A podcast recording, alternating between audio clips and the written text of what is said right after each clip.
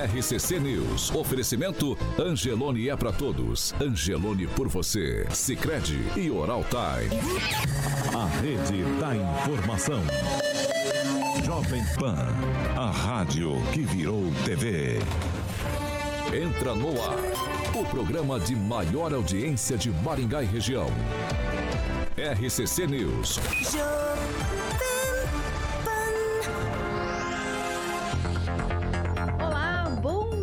Dia! Já estamos no ar aqui ao vivo na Jovem Pan 101.3 hoje, dia 8 de março, Dia Internacional da Mulher. E hoje, vocês estranharam, né? Pois é, demos folga pro Paulinho e pro Carioca também, porque hoje a gente fez uma. Essa é uma maneira da gente homenagear as mulheres, essas guerreiras que estão em casa trabalhando, dando duro para manter tudo em dia.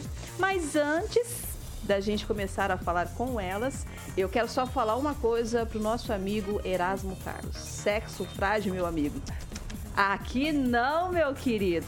Mas antes de eu abrir a bancada com elas e apresentá-las para vocês, eu quero falar para vocês como que vai ficar o tempo hoje. Vamos lá? Jovem Pan e o tempo. Agora 21 graus, sol e aumento de nuvens de manhã, pancadas de chuva à tarde e à noite. Amanhã também teremos sol com nuvens de manhã. Há possibilidade de pancadas de chuva à tarde e também à noite. As temperaturas ficam entre 20 e 30 graus. Agora, os destaques do dia. Jovem Pan. E hoje nós vamos falar, é claro, de violência. É, violência contra a mulher. Mesmo com uma legislação, os números de casos não diminuíram. Desigualdade salarial entre homens e mulheres no Paraná é uma das maiores do país. 7 horas e 3 minutos. Repita. 7 e 3. Antes de mais nada, eu quero mandar um abraço aqui para os nossos amigos da Qualigraf, o Feijão e também o Kleber. E dizer para vocês que a Qualigraf é uma indústria gráfica situada na rua Almerinda Silveira Coelho, 2803, perdão, 2.383 aqui em Maringá. Ela é especializada na produção de embalagens para os mais diversos segmentos. Embalagens em papel, em papel cartão duplex, triplex e acopladas em micro onduladas e também chapas de papelão. E olha só, gente, as embalagens da Qualigraf destacam e agregam ainda mais valor ao seu produto. A Qualigraf tem uma equipe técnica experiente e equipamentos automatizados que proporcionam maior confiança e qualidade ao cliente. Todo o processo de produção está em sintonia com a preservação do meio ambiente. Ó, se você precisar dos produtos, anota o telefone 3263 1367. Tem o WhatsApp também 99850 0758. A Qualigraf é espe especializada em embalagens e está há mais de 25 anos embalando a sua marca. 7 horas e 4 minutos. Repita. 7 e 4. Agora sim, deixa eu respirar um pouco aqui depois dessa abertura. Eu quero dar um bom dia para minha bancada linda, mulheres aqui que eu vou te falar, viu? Guerreiras, batalhadoras e que eu tiro o chapéu para cada uma delas. Estamos com ela aqui que já faz parte da bancada de manhã, a única que não ganhou folga hoje, Pois é. Pamela Bussolin. Bom dia. Não ganhei folga, mas estou muito feliz. Kelly, bom dia. Bom dia, Rosana. Bom dia, as minhas colegas de bancada. E um bom dia especial, claro, para todas as mulheres que nos ouvem todos os dias aqui na Jovem Pan.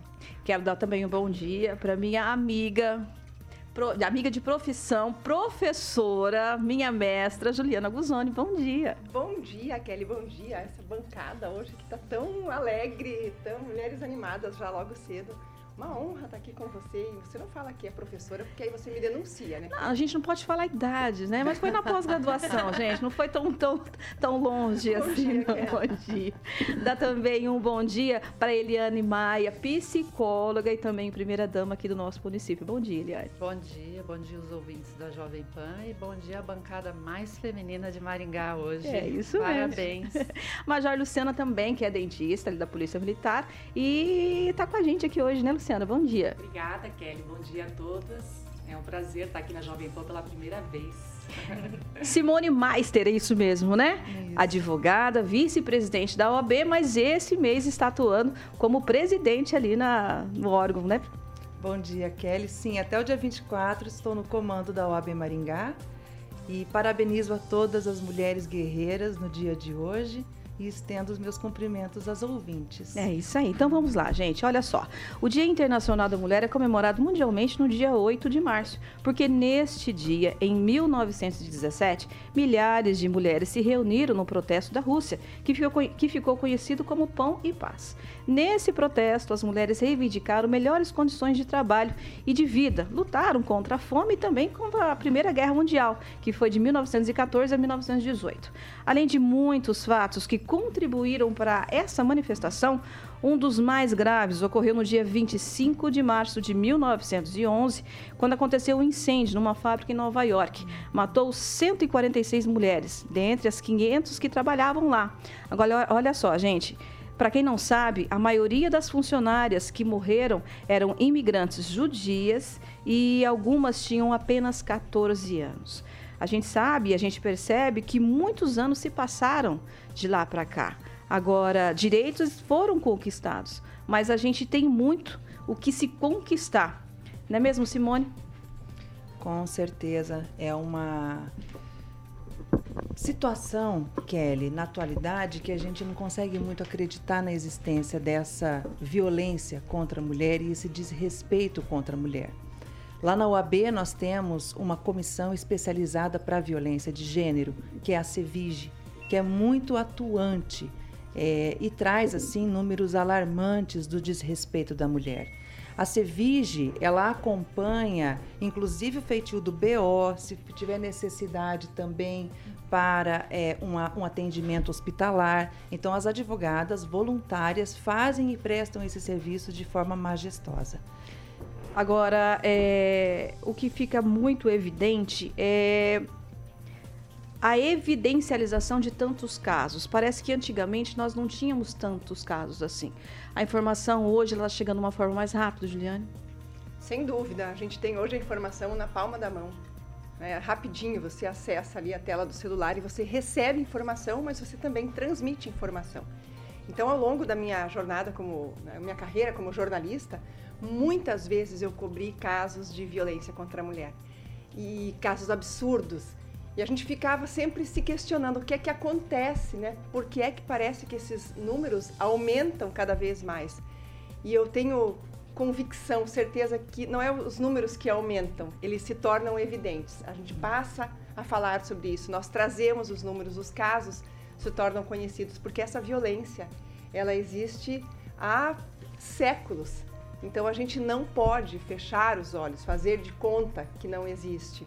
Ela está presente onde a gente menos imagina. Agora, Major Luciana, a, é, a gente percebe essa situação degradante. E quando, para a polícia, a senhora, né, você, né, nova, você, quando se depara com casos desses, que tem que atender pessoas, essas, essas mulheres, como é que fica essa situação? Kelly, na verdade, eu não posso dar detalhes específicos de uma ocorrência Sim. atendimento à mulher, porque minha função dentro do batalhão é como dentista da Polícia Militar. Eu fiz parte já como conselheira lá do, do Conselho da Mulher Maringaense. É, eu sei do dia a dia das policiais militares, do atendimento, das rotinas, mas detalhes específicos das ocorrências eu não consigo dividir com você. Mas a senhora tem casos que foram compartilhados que a senhora consegue perceber a situação que envolve, porque às vezes a polícia militar é a última a, a, a chegar. Porque antes disso, perdão, as mulheres que, que acontecem, que são agredidas, todo mundo fica sabendo, o vizinho fica sabendo, mas ninguém anti, antigamente chamava ou tinha coragem de chamar a polícia militar. Em briga de marido e mulher, ninguém mete a colher. A gente cresceu escutando isso, né? E na verdade, não. Eu vi até uma placa, uma campanha, uma placa num condomínio. Se você souber de violência contra a mulher neste condomínio, denuncie. E eu achei bacana. É verdade, gente. Você escuta uma mulher apanhando, alguém sendo agredido e você vai fingir que não escuta? É, então eu acho que é uma coisa tão simples. Gente, denuncia, é fato. Né? É fácil você fazer, faça a tua parte. Ajude aquela mulher, porque a mulher, quando ela está dentro daquele ciclo de violência, ela não percebe.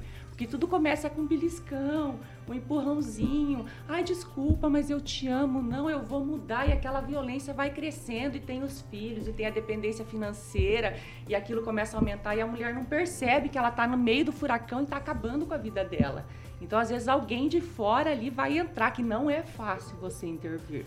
Não é fácil. A gente já teve, eu já tive caso no meu condomínio em que a gente sabia que acontecia e foi difícil a gente chegar, porque a mulher também ela não quer. Ela ama o marido, ela quer proteger o marido, ela não quer. Quantas ocorrências chama a polícia, chega lá, a mulher desiste, né? Tanto que hoje não está mais condicionada a denúncia da mulher, né? Outras pessoas podem denunciar e a polícia pode agir.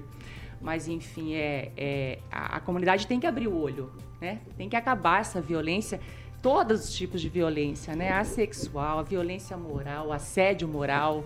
Né? Então é isso. Dentro da, mas assim, dentro da polícia, até se depois a gente tiver algumas oportunidades, eu gostaria de contar como foi a evolução da mulher dentro da polícia, porque eu acho que nós não temos só assuntos ruins para falar hoje. Não, vamos né? falar de coisa boa. O foco inicial seria esse, né? Uhum. Mas a polícia ela tem 170 anos de história e a mulher está na polícia há apenas 44 anos, desde 1977. Yeah. Depois eu faço umas pinceladas de como foi a nossa história para chegar até Pode aqui. Pode deixar. Mas eu quero falar ainda sobre essa dependência que a Major Luciana citou, né? Muito bem e perguntar para Eliane por que, que a gente é tão. A gente, quando eu falo a gente, eu me coloco em, papel de todas as mulheres. Por que, que nós somos tão dependentes ainda? É a nossa criação, nós fomos criadas assim, em briga de marido e mulher, não se mete a colher. Então, essa educação que a gente teve envolve muito essa situação? Eu creio que sim, Kelly. Eu acho que nós temos que ter muita gratidão hoje a essas mulheres que morreram na fábrica, as mulheres que queimaram o sutiã, porque se hoje nós estamos aqui, foi graças à luta delas que nós po podemos estar aqui contando a nossa história e fazendo história para as nossas filhas e para os nossos filhos também. Então é muito bonita essa trajetória. Hoje vê a major aqui, Luciana, sendo major, dentista, eu psicóloga, presidente do Provopar, a vice-presidente da OAB aqui. Quantas mulheres, a jornalista, né? Quantas mulheres podendo contar a sua história. Mas hoje nós só estamos aqui porque houve uma história. E uma história muito triste. Acho que nós temos muitas coisas boas para contar, mas nós não podemos esquecer das mulheres que morreram, das mulheres que foram violentadas fisicamente e que são violentadas emocionalmente. Nós não podemos esquecer disso. Então, é, a nossa história hoje traz essa trajetória para a gente poder comemorar sim, mas nós não podemos esquecer dos fatos das mulheres que morreram, da Maria da Penha, que ficou numa cadeira de roda por violência física. Né? Então, é uma mulher que criou-se uma lei para lembrar de uma coisa triste, mas de um momento que as mulheres possam estar empoderadas para poder fazer suas denúncias. Agora, Pamela, você é a única mulher de manhã com um monte de homens e você percebe é, situações que às vezes, querendo ou não, se trata um pouco de machismo, né? Como é que você se lida com essa situação? Tanto Kelly, aqui na bancada como também na profissão, né? Kelly, graças a Deus, é, eu tento não focar nas dificuldades. Eu sempre penso como eu posso fazer diferente, como eu posso chegar lá, porque realmente é se superar a cada dia, né? E a gente, claro, impor respeito, né? Que é o, que é o principal. Agora, foi interessante você tocar no, no assunto dessa questão do dia 8, dessa, desse acontecimento nessa fábrica, porque a, dali desencadearam muitos protestos em relação é, ao direito do trabalho, né? O reconhecimento das mulheres no trabalho, no mercado de trabalho. E claro que a gente tem hoje uma legislação que já proíbe, por exemplo, né, a diferenciação salarial é, em virtude de gênero, mas se me permite uma crítica, não, não a nós aqui, mas a alguns grupos, né, muito se fala, poxa, vamos lutar por igualdade salarial, mas não se diz que já existe essa legislação no Brasil que proíbe essa diferenciação. Não se diz que você pode denunciar caso você esteja empregado em uma empresa e você simplesmente ganha menos que um homem, por exemplo, em virtude do do seu gênero, você pode até é, fazer essa denúncia na internet, no Ministério Público do Trabalho, né? Porque já o Brasil, graças a Deus e graças a muita luta, né, nós já temos essa legislação. Então, às vezes eu acho que também falta um pouco de divulgação da solução para o problema, né? Então é interessante a gente colocar isso aqui, né? Porque muito se diz, né, sobre a luta e tudo mais, mas o que você pode fazer para resolver de fato a situação? Então, a partir do momento que você identifica, como a Major falou, ah, você mora num condomínio e você ouviu algum tipo de agressão entre algum casal, uma mulher sendo agredida, nem sempre é interessante a gente dizer também que é só o marido, pode ser por outros familiares, né, Major? Então, você tem que denunciar. Não existe essa coisa de, ah, não se mete a colher, isso é crime, isso é agressão, isso é violência. Da mesma forma, você trabalha numa empresa e existe esse tipo de injustiça, entra no site do MPT, faça a sua denúncia, é anônima inclusive. Então, eu acho que falta um pouquinho de divulgação também nessa parte aí final para que a gente de fato resolva esses problemas, né? A luta já aconteceu, tem muitas lutas que nós precisamos lutar, mas também nós precisamos dizer das nossas vitórias e como a gente garantir que elas continuem sendo respeitadas. Agora, Juliana, a Pamela falou em falta de divulgação. E eu vou me colocar nesse, nesse meio porque nós somos jornalistas e geralmente essas soluções elas são barradas para a gente colocar para o público. Você também passou por isso? Por que, que essa solução não chega para quem está do outro lado? Eu, eu não cheguei a passar por uma situação assim, de ah, uma, uma informação importante não pode ser divulgada. É, não tive essa infelicidade ao longo da minha trajetória, 30 anos de jornalismo, eu nunca ouvi uma situação assim. Mas nós temos hoje tantas ferramentas de divulgação, de propagação de informações, que a gente fica pensando como é que esses espaços são tão ocupados ainda por assuntos ou conteúdos vazios e o que é de relevância não chega até a, a, as mãos, né, a, aos olhos de quem precisa receber essa informação. O que, que eu falo com isso? A gente ainda dá muita visibilidade para fake news, nós damos credibilidade para aquela informação que não traz uma solução, que não traz algo que realmente seja robusto para o nosso dia a dia. E aí nós nos deparamos com essas situações. Existem soluções, elas são divulgadas, elas estão na internet, elas estão nas telas dos celulares, elas não são informações que estão escondidas. Mas ainda assim, nós temos que, como jornalistas, batalhar para propagar. Mas é, é muito simples você acessar uma informação. Ainda falta também por parte da população um pouco de educação, consciência no que eu busco, que conteúdos eu quero acessar. Até que ponto eu utilizo as ferramentas que eu tenho à minha disposição para buscar soluções para a minha vida. E foi muito interessante o que a Major falou, quando a gente é, se vê num ciclo de violência. E eu também uso a mesma expressão da Kelly. A gente se vê, porque sim, nós mulheres muitas vezes nos vemos, a começar na sala de aula, nos grupos de amigos, quando você vai para o mercado de trabalho e você ainda é muito jovem. Eu, assim que cheguei a uma redação, tinha 21 anos, era uma redação absurdamente masculina e machista, porque o mercado de trabalho ainda é muito machista, mas já foi muito mais.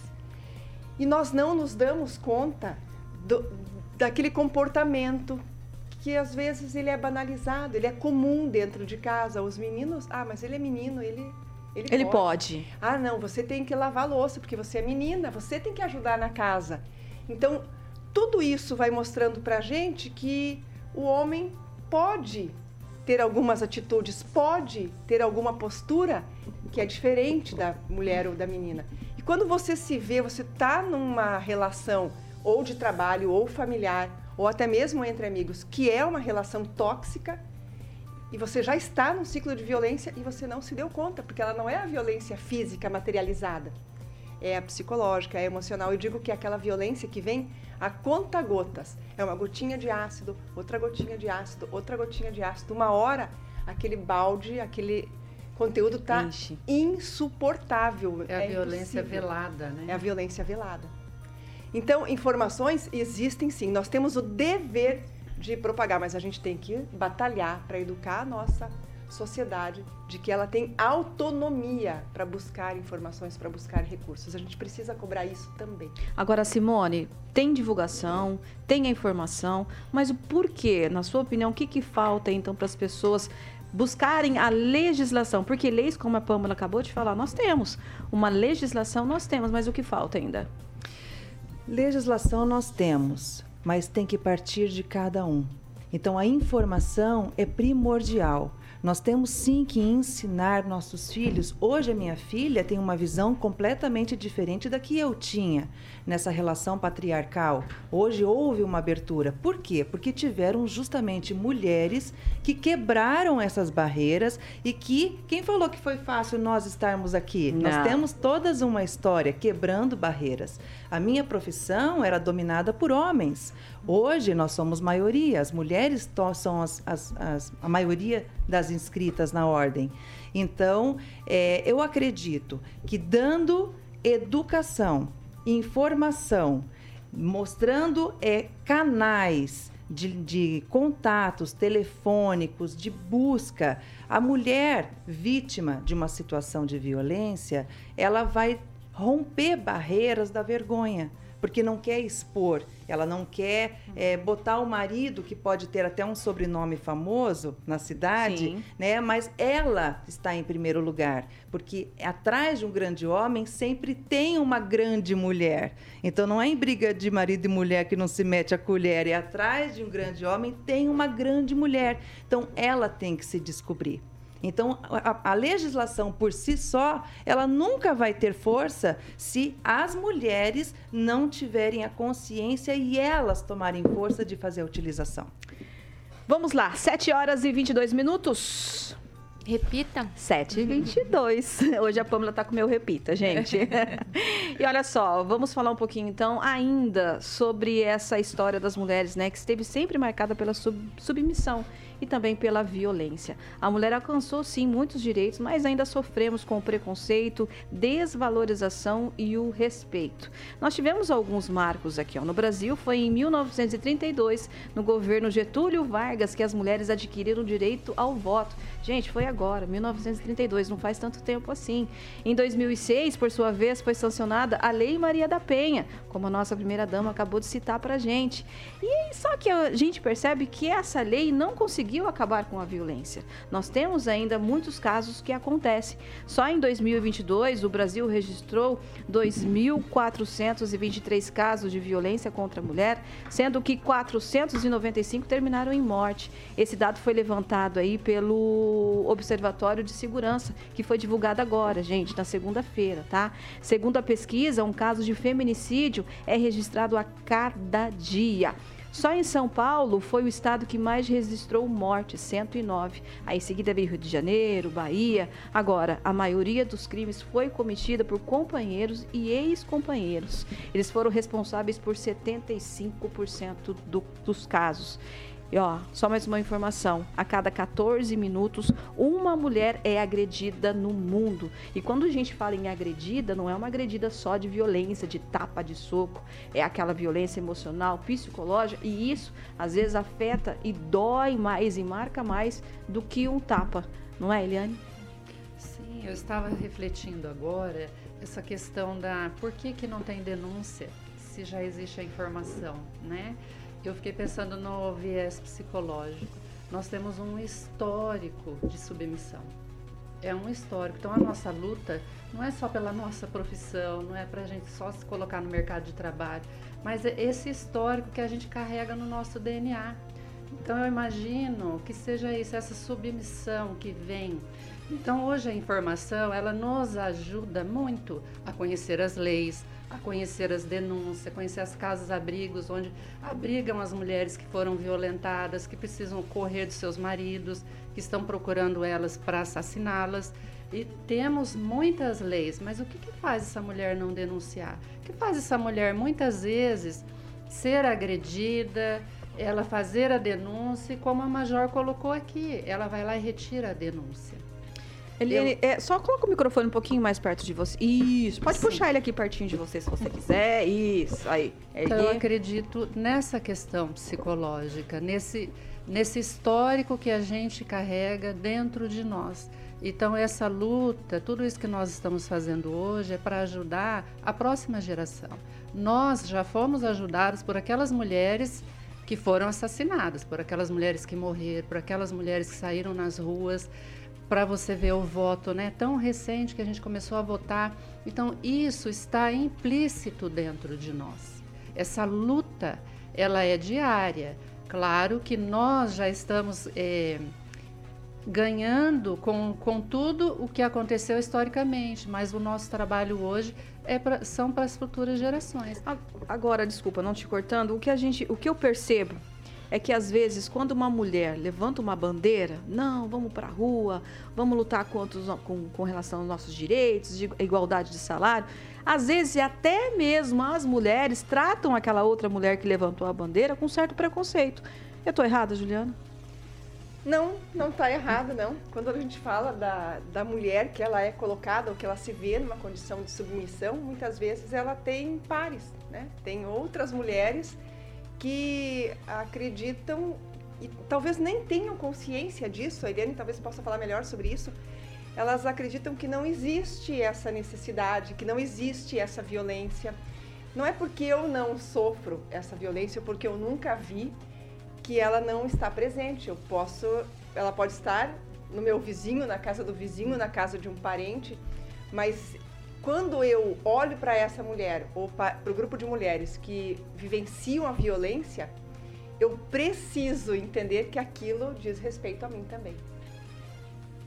E, e ainda existe essa questão, talvez por uma inconsciência, talvez por não não se dá conta mesmo de que essa violência existe. É a situação da mulher que vive uma, uma violência psicológica muitas vezes ela não se dá conta, ela não percebe. Quando ela vê, ela está diante de ela um acha normal. Ela acha normal o dia a dia dela. Ela acha normal, porque ela foi devagarinho, tão se acostumando. O que a Major colocou é uma é uma palavra agressiva, é uma atitude, é uma frase, é um gesto.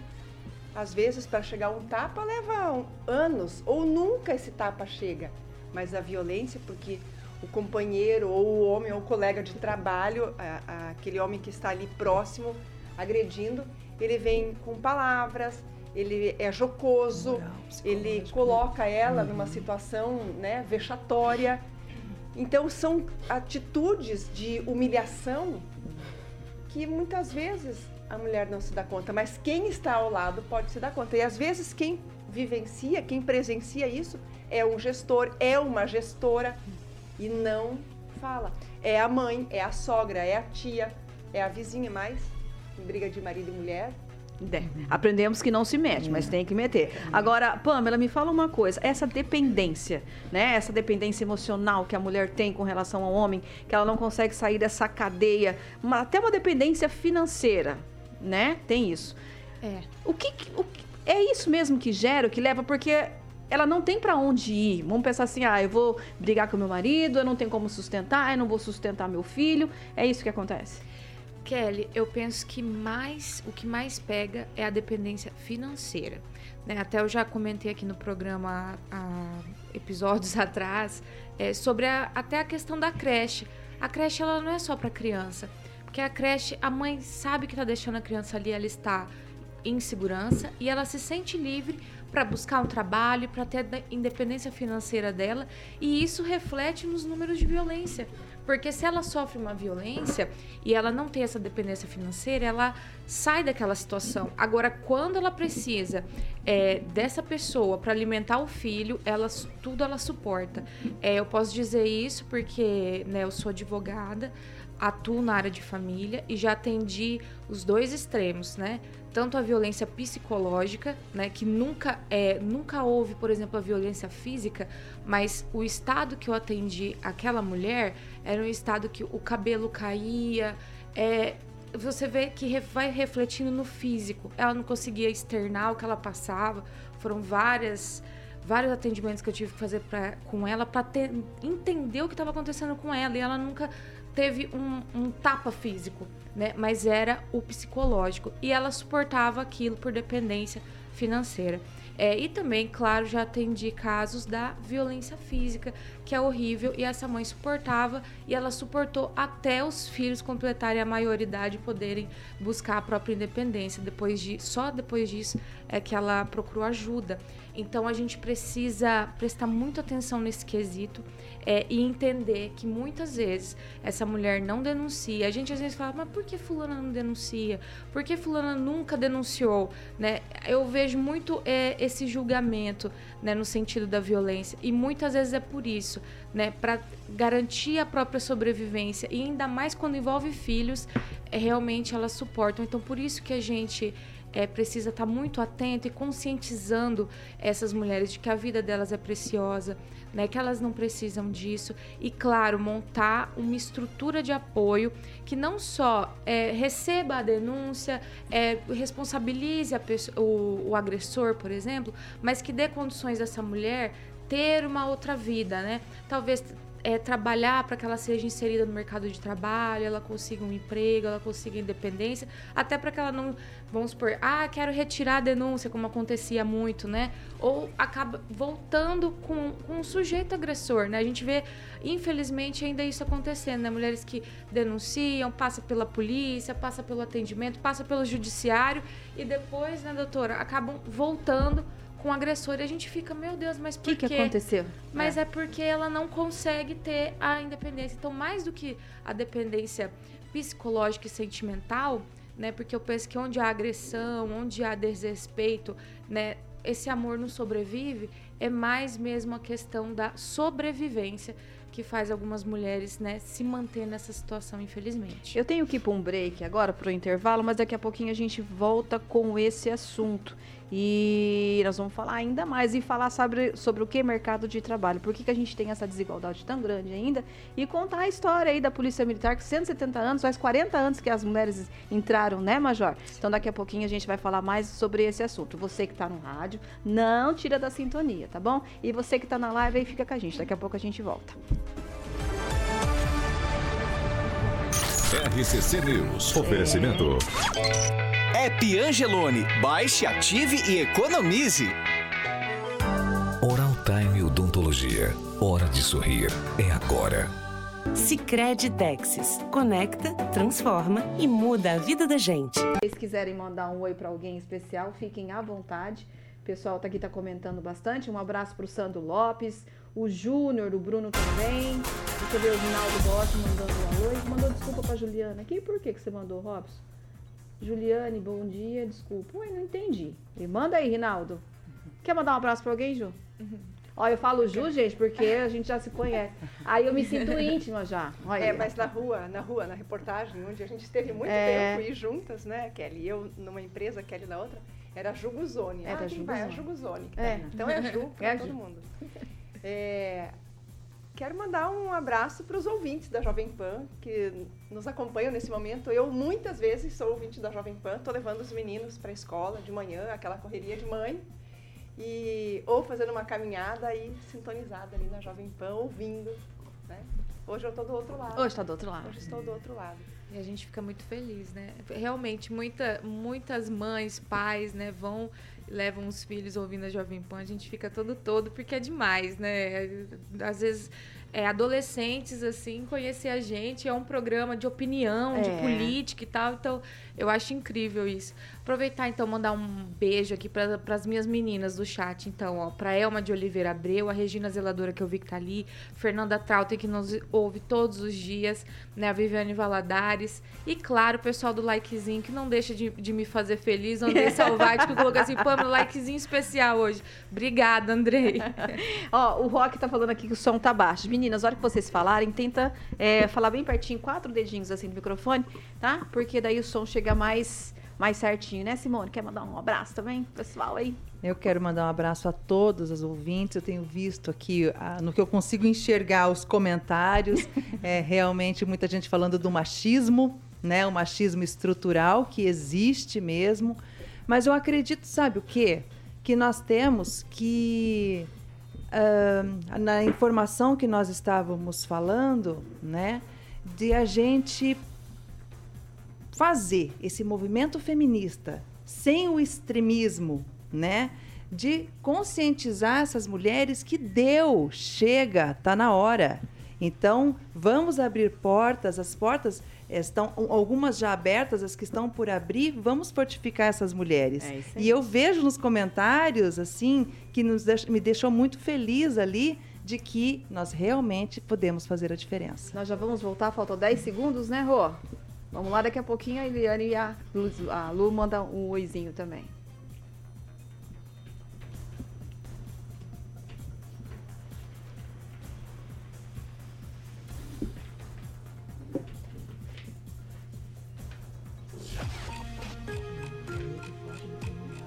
Voltamos, 7h36. Repita. 7h36. Antes da gente dar seguimento aqui no nosso bate-papo, nós vamos falar agora, sabe do que? Jardins de Monet. É.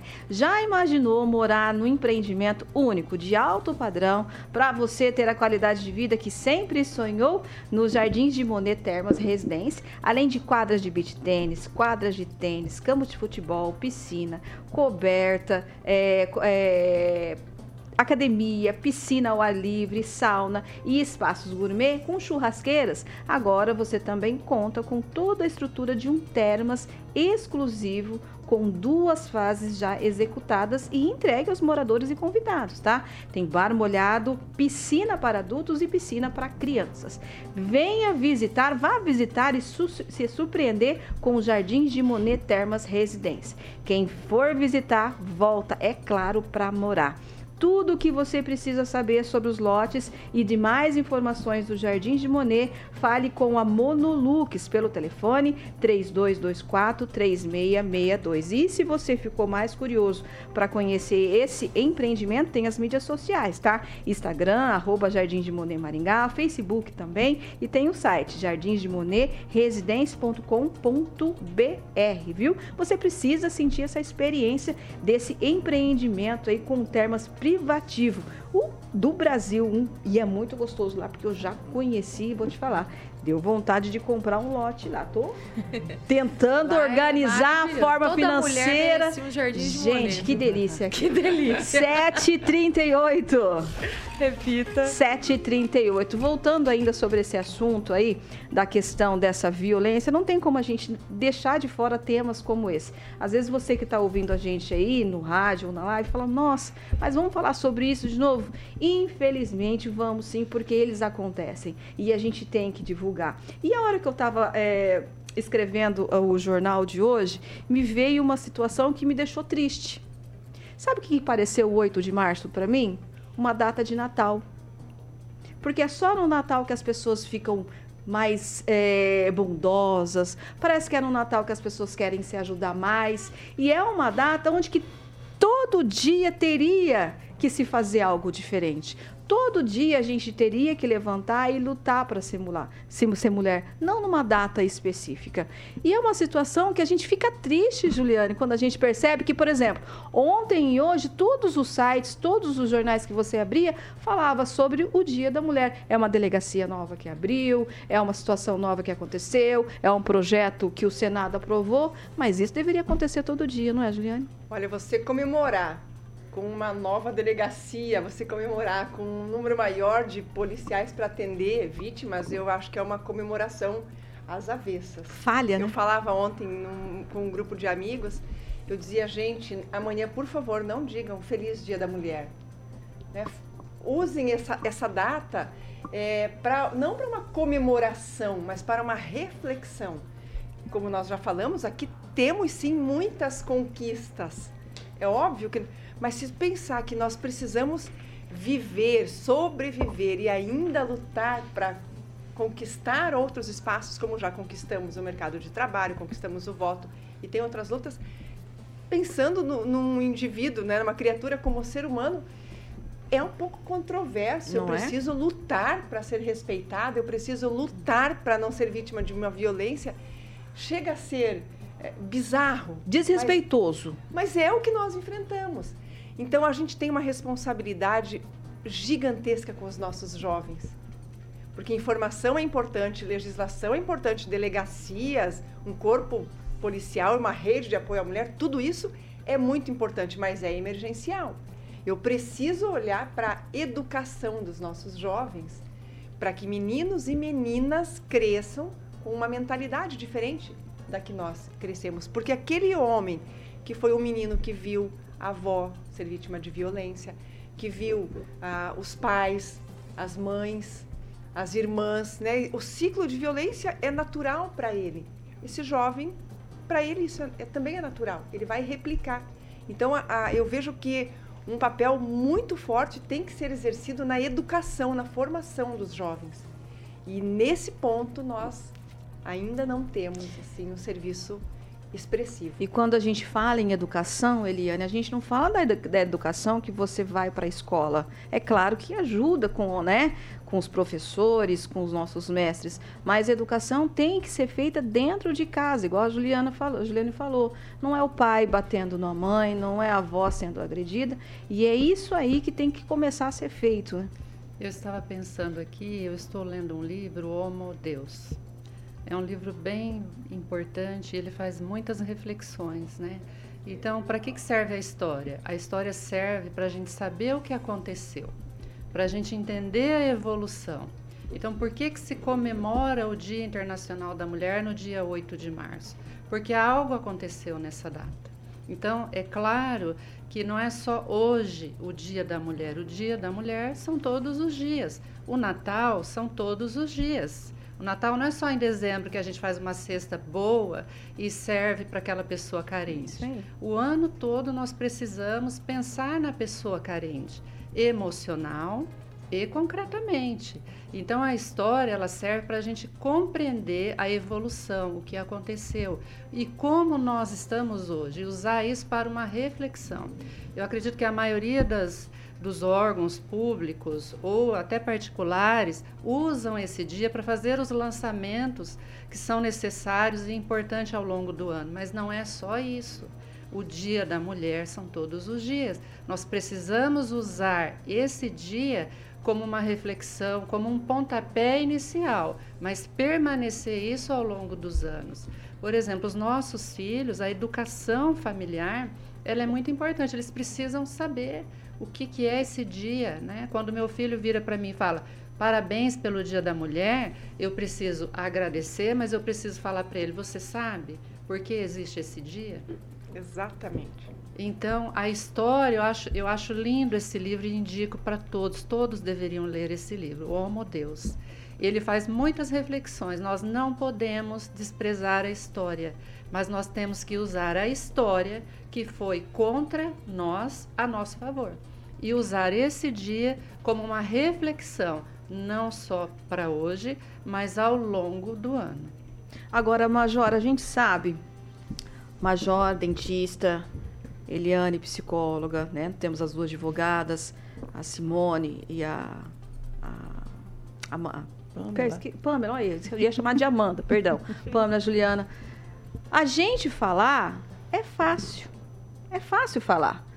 Agora, colocar na prática, para que tem para todas as mulheres aí que estão nos ouvindo, que tem que levantar às 5 e meia, arrumar os filhos, arrumar a marmita, deixar ajeitada a casa, cuidar dos cachorros, é difícil, não é fácil, né, Major? Não, e se preparar com tudo isso, se preparar para ir para o trabalho, chega lá, ligam da creche que seu filho está doente. E feliz, tem que estar tá sorrindo. E aí você, quem que vai sair do trabalho para ir buscar o filho na a creche mãe. doente? A mulher, que acabou de ser contratada, né, mas não tem como deixar o filho. Olha o peso, né, disso tudo. Não é fácil não, é difícil. E... A gente, a... desculpa. Não, e às vezes ainda tem que ouvir de um colega de trabalho ou até mesmo de um chefe, de um gestor, é por isso que é difícil contratar uma mulher. Exato, mas quando o filho dele fica doente, quem vai na creche buscar é a mulher dele. Né? Então, é bem isso que a gente vive. A gente, tá, a gente foca muito na violência física, porque ela é a mais chocante, mas a violência moral, ela é a mais presente, eu acho, na vida de todas nós, né?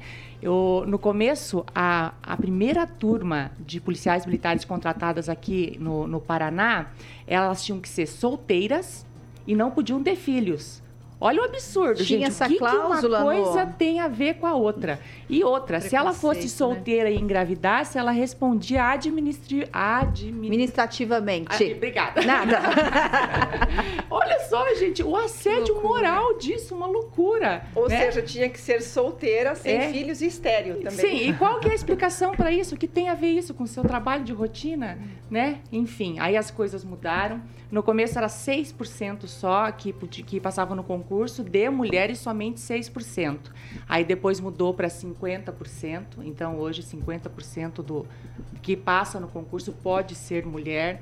É, antigamente a, a oficial chegava só até o posto de capitã, né? Por quê? Porque ela, entre aspas, não tinha competência para comandar uma, um batalhão, né? Mas isso em 2000, e, 2000, começo de 2000, 2005 É mudou. muito recente. É muito recente, gente. Olha aqui, nós estamos no novo século, mudou, né? Então, aí depois nós tivemos é, grandes mulheres na polícia que foram abrindo as portas e eu estou onde eu estou hoje graças a elas, né? Que a gente falou muito de história, de que a história não pode ser esquecida e na polícia a história é bem, bem interessante, bem, não vou dizer que é bonita, né? Porque é bem triste de todo o assédio moral, enfim. E, e o assédio sexual também dentro das Eu instituições, acho que é muito né? mais machista. Eu acho que é uma das categorias muito mais machistas, né? A polícia militar. Olha, eu não vou falar que é mais machista, porque eu acho que isso acontece dentro de todas as empresas. Uma das. É. né? Ali é, o trabalho da policial militar, ela é um pouquinho específico porque ela tá na viatura com o homem à noite, rodando só os dois. Existe a hierarquia e a disciplina que ela é muito confundida com o assédio moral mesmo. O que, que é assédio e o que, que é hierarquia e disciplina? Então, na desculpa de tornar o, o- policial forte para enfrentar a sua rotina do dia a dia, eu vou judiar dele, eu vou fazer ele sofrer emocionalmente, sofrer fisicamente, para quando ele passar numa ocorrência, ele estar forte o suficiente para encará-la. Então, é bem difícil dentro da polícia separar essa questão do assédio moral e do que é a disciplina e hierarquia. Então, acho que dentro da nossa instituição é um pouquinho mais complicado mesmo. Mas eu acho que isso acontece no dia a dia em qualquer lugar. Né? 7h47. Repita. 7h47. Bom, vamos falar, daqui a pouquinho eu vou falar, vou voltar sobre esse assunto para a gente falar sobre essa desigualdade salarial, essa história da Polícia Militar que é muito bonita, realmente nova, mas a gente vai falar daqui a pouquinho sobre isso, porque antes disso, meus queridos, eu quero falar, sabe do quê? Do restaurante Vó Eva. É, eu quero dar uma dica para você que está pensando em almoçar em um lugar diferente e provar outro tempero. Lembrando que hoje você pode levar a sua mãe, a sua esposa, né? Pra sair de casa e comer aquela comidinha caseira boa. É no restaurante Vó Eva. O restaurante da Vó Eva aqui de Maringá serve uma deliciosa comida caseira que traz em seu cardápio aquela refeição saborosa que a gente só encontra na casa da vó aos domingos. Vai experimentar aí essas delícias, você vai se surpreender. O restaurante da Vó Eva está localizado na Avenida Carlos Borges, 969. O telefone é o 3025 4515. Vó Eva, a essência da comida caseira de Maringá. Lembrando, só para dar água da boca de vocês que estão ouvindo a gente e as meninas da bancada, que hoje tem, ó, bisteca, alcatra, ovo, batata, polenta, salada, vinagrete, sem contar com sobremesa. E tem maionese também. Lembrando que a Ru acabou de falar pra mim que na quaresma todos os dias tem peixe. Pra Ju, que eu sei que acho que não come carne, né, Ju? Dá pra comer o peixe lá. E mas peixe tá come também, Ju? Ou não, é só vegano mesmo. Não, eu como peixe Come e peixe? eu agora já como carne. Já tá comendo carne? Bem pouquinho. Eu não sou da carne, tá. mas eu, eu abri uma... Eu abri Uma umas sessões para facilitar a minha vida. Então vai aprovar da Vó Eva, que não provei ainda, mas falaram que é uma Ah, delícia. eu já restaurante É muito bom. É bom mesmo? É Aí, ó, tá aprovado Vê que aqui. boca a boca, né? Aí, As meninas falam, vó Eva. Ai, uma delícia. Aprovado É, pelo resta- pelas meninas da bancada, viu, gente? 7 horas e 49. Repita. 7 e 49. Vamos lá, gente. O mercado de trabalho, então, paranaense é, é, em questão de gênero, um dos mais desiguais de todo o país. É o que revela um boletim especial do Diese, que apontou que as mulheres do Paraná recebem um salário, em média, pasmem, 28,2% menor do que os homens. O rendimento das paranaenses é, também é o menor entre as mulheres de- da região sul do Rio Grande do Sul e também Santa Catarina. E fica em sexto lugar no ranking nacional. Esse estudo foi divulgado na segunda também, segunda-feira, dia 6, pelo IBGE. E aí me levanta uma questão que a Pamela trouxe para nós bem no início do programa. Tá aqui a informação. A gente sabe que é o menor, mas a gente tem os meios para divulgar isso aí, mas ninguém faz nada. Tá aqui, né, Pamela? Então, Kelly, é, realmente a gente tem que bater nessa tecla é, da questão da denúncia, né, quando existe essa desigualdade salarial. Agora, é, claro, né, eu estava até estudando isso um pouquinho mais profundamente é, sobre essa desigualdade, porque a gente já tem a legislação, você já pode fazer a sua denúncia no Ministério Público do Trabalho, né? Você pode contratar um advogado, você pode, né? Então as pessoas sabem. Mas por que que isso continua acontecendo? E aí vai muito porque a, pelo que a Major falou, né? Porque no salário da no, nesses estudos, né, que pega o salário da mulher, do homem, né, os pormenores, os valores pagos, acaba entrando essa questão, né? Porque a mulher, ela se ausenta para cuidar de um filho doente, né? A mulher tem a licença maternidade, isso vai entrando na conta. Então, o que a gente, o nosso problema, penso eu, é mais estrutural, no sentido de que por que só a esposa tem que cuidar do filhinho doente? Por que o marido não pode dividir isso, né? Porque aí sim a gente começaria a ter uma igualdade é, de verdade, né? Na, na essência mesmo. Porque não adianta a gente falar assim, ah, é só o salário lá no Orerite no final do mês. Não é só, existe esse problema, claro, né? Tanto é que por isso que a gente está reforçando aqui a questão da denúncia, mas também essa questão da divisão das tarefas, né? O que, que a mulher, como você falou, tem que acordar, tem que fazer a marmita, tem que preparar a criança, ela que leva, a criança passa mal, ela que cuida. Então, assim, quando a gente é, resolver esse problema estrutural mesmo, de dividir né, entre os pais como iguais, né, todas essas questões, talvez a gente vai começar também a ver essa desigualdade no final do dia, né, no final, na, no, lá na ponta, também diminuir. Porque não adianta só a gente olhar para um problema específico. A gente precisa entender isso, né? A mulher acaba acumulando tarefas, né? Fica muito sobrecarregada. Muitas não aguentam. Muitos não aguentam. Falam assim, Vai peraí, cansando, eu tenho, né? eu tenho que limpar a casa, eu tenho que trabalhar para ter meu dinheiro, eu tenho que cuidar. Ah, eu vou ficar em casa. Daqui a pouco ela desiste, né? Tem as mulheres que desistem, né? Tanto é que fala assim, eu prefiro ser, como é que é? Bela, recatada do lar, sem problemas, porque a, a, quando a gente diz assim, lugar de mulher onde ela quiser, se ela quiser estar em casa cuidando da família dela, perfeito, é direito dela. Se ela quiser ser uma CEO de uma empresa, perfeito, é o, é o é o, é o direito dela, né? A gente precisa respeitar todas, mas a gente também precisa entender isso, né? Que essa, esse acúmulo de tarefas, essa coisa da a mulher que vai cuidar, a mulher que vai buscar o filhinho na creche doente, que vai embora com esse filhinho para casa, a mulher que vai levar no médico. Então acaba que essas divisões e esses descontos, né? Ah, mas você não trouxe atestado. Ah, mas não era você que estava doente, era seu filho. Ah, então é isso aí também reflete nesses números a gente precisa mudar isso. E aí me levantou, me levantou um questionamento agora aqui, uma dúvida. Simone, será que os pais, os homens, estão preparados para adquirir essas tarefas? Será que eles têm, vou te falar, peito agora para admitir uma casa, para cuidar de uma casa, para fazer tudo isso? Poucos, muito poucos, muito raros, inclusive. Por isso que eu sempre bato na tecla de que juntas somos mais fortes. Acontece sim essa desigualdade salarial também dentro da advocacia. Nós temos uma comissão que é das prerrogativas, inclusive faz parte um diretor da ordem em cima das prerrogativas. Então, as mulheres unidas com essa conscientização de que chegou a nossa vez de darmos a nossa versão, podemos mudar toda essa parte estrutural, porque isso é uma cultura nossa do Brasil. Então, está na hora de mudar isso. Como? Nos unindo. Nós já ocupamos os nossos assentos, já somos líderes, já somos mulheres empoderadas. Agora, isso tem que trazer as que ainda se sentem inseguras, com medo. Vai estudar, venha junto com a gente. E assim a gente consegue mudar, sim, essa cultura do país de pouquinho em pouquinho. É um degrau por vez, mas a gente consegue sim mudar essa estrutura. Agora, essa mudança já dá para ser vista, então, Major, na Polícia Militar, que, como a senhora já citou no início do programa, foi uma diferença aí que fez uma grande, teve uma grande mudança, né? Então, olha só que detalhe importante que eu até fiquei sabendo ontem. É, aliás, quero mandar um abraço para o Major é, Nogueira, meu subcomandante, que chegou 5 horas da tarde falando que eu tinha que estar aqui hoje às 7 horas. Ah, bem, é. Aí eu já levantei alguns números para vir preparada, claro. né? Mas enfim, foi um prazer, minha cabeça que já bom. começou a fervilhar.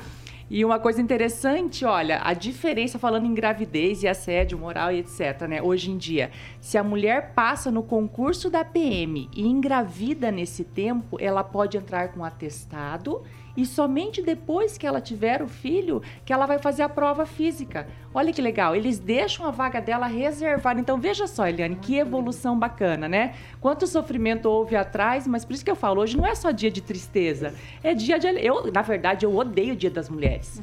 Eu odeio mesmo, porque ele tá aqui porque nós sofremos muito, né? Pior, isso aí. Então, por que, que não tem dia do homem? Eu não acho a menor graça no dia das mulheres, mas enfim, ele existe porque nós sofremos muito e ainda sofremos. Nós realmente, em muitos aspectos, somos o sexo frágil, né? É engraçado uma mulher major falar isso, mas somos sim, é só a gente olhar pro lado todos os dias, né? Mas nós temos coisas para comemorar sim, e eu achei bem bacana essa informação. A vaguinha dela vai estar tá reservada, ela vai ter o filho dela, depois ela vai fazer o teste físico, se ela passar, ela tá admitida. É uma conquista. É uma né? conquista, é uma evolução. Né? Isso é muito bom, né, Eliana? A gente vê situações como essa, igual a Major trouxe pra gente uma informação dessa. Tomara que quando a gente se reunir o ano que vem, que se a gente estiver aqui, a gente vai estar, glória a Deus, a gente possa trazer mais conquistas como essa, né? Sim, eu até estava pensando aqui, o Ulisses me enviou uma matéria semana passada dizendo que fora a atividade profissional, a mulher trabalha de 4 a 5 horas na sua casa. Sem ganhar. Sem, sem receber. remunerada, né?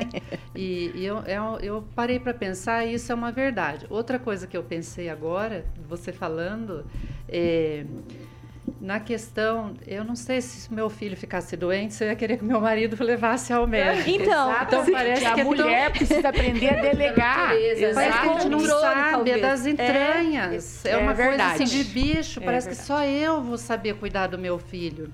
Então isso é tão automático, e o que eu estava comentando com, com você, né, Ju, que a gente precisa palavrar isso. Então vocês apalavraram, eu falei, nossa, é verdade, meu marido pode levar meu filho ao médico. Mas parece que só eu sei levar. Então, assim, meu filho ficou doente, é, eu já desmarco minhas atividades. Então, não passa pela minha cabeça de falar, não, meu marido está com mais disponibilidade, ele pode fazer esse trabalho. Eu estava conversando com uma profissional, precisava trabalhar no exterior, o filho doente e o marido se colocou à disposição mas ela me contou o sofrimento de sair de casa, de pegar uma mala, de ir para o exterior, porque parece que é só ela que sabe fazer isso. Então isso é maternal, isso é, é, é da nossa barriga. Porque e é cultural de também, né? É cultural. É cultural. Então Eliane, a gente precisa é, palavrar isso. É, bem isso. É, quando eu, eu, eu precisei fazer um curso de especialização para poder me tornar major, e eu tive que ficar quatro meses na Academia Policial Militar em Curitiba. E meu filho tinha cinco anos de idade. E ele ficou com o pai dele e ele descobriu que o pai dele é um ser maravilhoso. Ai, meu Deus. Até, então, não sei, se é, é, não sei marido, se é bom ou ruim. Ele sempre quis ajudar, mas a gente não dá espaço, Isso. a gente não delega e a criança começa a grudar na mãe. Né? E quando eu fui para lá, ele falou: Meu Deus, o relacionamento deles ficou maravilhoso. Eles se descobriram, os dois. Foi coisa mais linda. E, e imagina a culpa da Major ficar quatro meses, cinco meses longe do filho. Imagina a culpa de uma mulher. Parece que para o homem é mais fácil é, o filho está doente, ele faz ali o, os primeiros socorros e ele vai trabalhar. Parece que a mulher, ela não consegue. Você vai trabalhar com aquilo na cabeça. É do instinto. É do, é instinto. do instinto. Mas eu devo confessar que foi uma alegria para mim também. Que bom. Foi, sabe? Porque eu acho que a família é isso. A gente tem que dividir tudo. É. Sim. Né? Alegrias, tristezas, salário, filhos, etc. E imagina e como gente... ficou essa mãe na cabeça dele, né? E a importância é, dela poder delegar para esse marido para esse homem a oportunidade dele conviver com essa criança. Exato. E o, e o, desenvolvimento da autoconfiança da Isso. mulher, da mãe, inclusive na hora de sair de casa. Ai, tô tão orgulhosa. Vejo aqui, eu vejo aqui assim, vários fatores que a gente tem que levar em consideração. Existe o aspecto cultural, né? Por que a mulher se comporta como ela se comporta, por que nós acreditamos que temos que ser da maneira como nós somos, é. né? trazendo esse instinto tão presente, vamos voltar lá no tempo das cavernas que a gente vai entender isso. de onde vem tudo isso. Então existe algo que é da natureza biológica, fisiológica feminina, mas existe o aspecto cultural, existe o aspecto da legislação, né, que hoje está presente, mas existe o aspecto do comportamento, da educação, da informação. Existem as escolhas que a gente pode e deve fazer. Mas eu tenho que colocar todos esses elementos à mesa, numa bandeja, olhar e dizer onde eu estou, em que ponto aqui eu me sinto melhor e onde eu me sinto desconfortável. A pandemia, ela colocou muitas coisas em lugares desconfortáveis. Eu tive amigos, no plural, né, que as mulheres morreram é, por conta da pandemia. E eles tiveram que assumir. Tiveram que assumir os filhos. Elas estavam, as mulheres estavam grávidas, não foi um ou dois. Uhum. Estavam grávidas. Tem o caso de um colega de, de trabalho, um cinegrafista, que a mulher morreu e, e ele ficou com gêmeos. E eles tiveram licença maternidade. Olha o nome, eles, ele, ele falou para mim, Ju, eu estou de licença maternidade para cuidar dos filhos. E sem, sem exceção, todos eles disseram como é que vocês dão conta. Como é que nós damos contas? E aqui eu trago, É. Kelly, uma palavrinha que é nós damos conta muitas vezes porque a gente escolhe, outras vezes porque a gente não tem escolha. É, isso, Isso mesmo. mesmo. Gente, o papo tá gostoso. Mas infeliz- infelizmente já são 8 horas e 1 minuto. Já passei aqui. A Rosana já tá me olhando com uma cara feia. Gente, ela não quer dar bom dia pra, pra gente, tá? Ela falou que se ela falasse no microfone hoje, ela nunca mais me ajudaria na sonoplastia aqui, ó. Mas ela não é muda, tá bom? Pra encerrar rapidinho, gente, já estamos no final do nosso programa. Juliana, última considerações? Eu achei que era o dia inteiro, não é? Então, não é. Que pena, porque o papo tá gostoso. O papo tá gostoso, eu tenho certeza que quem nos acompanhou, quem esteve com a gente é, nesse período, nessa horinha aqui, vai levar reflexões. E é isso que eu desejo, que quando vierem os próximos dias internacionais da mulher, que seja um dia, sim, de reconhecimento das conquistas, mas sobretudo de reflexão e de você tomar para si o que eu posso fazer de diferente por mim e pelas outras mulheres a partir de agora. Pamela? Kelly, obrigada, Eu né? Eu tô muito feliz hoje, porque é engraçado, né? Ah, Quando eu cheguei aqui na Jovem Pan, eu era a única mulher na bancada. é, e hoje, você vê, tem, temos eu na bancada de manhã, aí tem a Monique à noite, agora já temos a Kelly. Então A a, gente. Rô a gente é isso, a, gente, a Rô maravilhosa. Então a gente já vai conquistando os nossos espaços, né? Colocando ali o nosso pezinho e mostrando o nosso valor, né? Todos os ouvintes aí falando que foi um programa gostoso e tudo mais. Então é interessante a gente ver como esse toque feminino precisa ser valorizado e, e é tão maravilhoso, né? Foi muito bom esse programa hoje. Obrigada. Simone, Muito obrigada pelo a convite. gente que agradece. Foi assim, para mim, engrandecedor mesmo. Aprendi muito com vocês. Muito gostoso estar aqui, bater papo sobre a nossa evolução, a nossa conscientização do nosso papel no mundo. E eu quero fazer um convite, porque hoje lá na OAB nós teremos um evento organizado pela Comissão da Mulher Advogada, em que teremos duas advogadas contando a trajetória, a história, a quebra de barreiras e também a Silvana, que é da Patrulha Ma- Maria da Penha. Então as interessadas poderão participar. Ótimo. Que horas? Às 19 horas na UAB. Na OAB. A OAB fica na JK. Isso. É isso mesmo. Eliane? Só agradecer as mulheres que nos antecederam, que lutaram para que nós possamos estar aqui hoje. Muito obrigada. Major Luciana? Quando eu cheguei para trabalhar na polícia, eu fui para Campo Mourão e era lá tinha a Cabo Rita, a Sargento Rumi e eu. Três mulheres no meio de 500 homens. e hoje nós somos aqui em Maringá 66 mulheres e na polícia 2.700. Ai, fico Então, arrepiada. estamos, estamos evoluímos e seguimos em frente.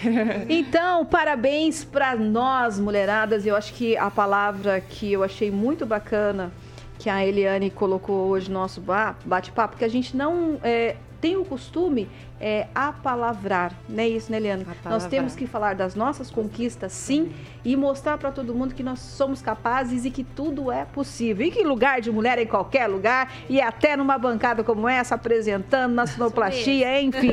É nós. Então, para vocês, um mu- muito bom dia, que vocês tenham aí um excelente dia. Lembrando que às 18 horas eu estou de volta, porque hoje, dia da mulher, eu vou trabalhar duas vezes, meus queridos. Então, Jovem Pan Maringá 101.3 101.3, a maior cobertura do norte do Paraná. 28 anos, 4 milhões de ouvintes. O nosso compromisso é com a verdade.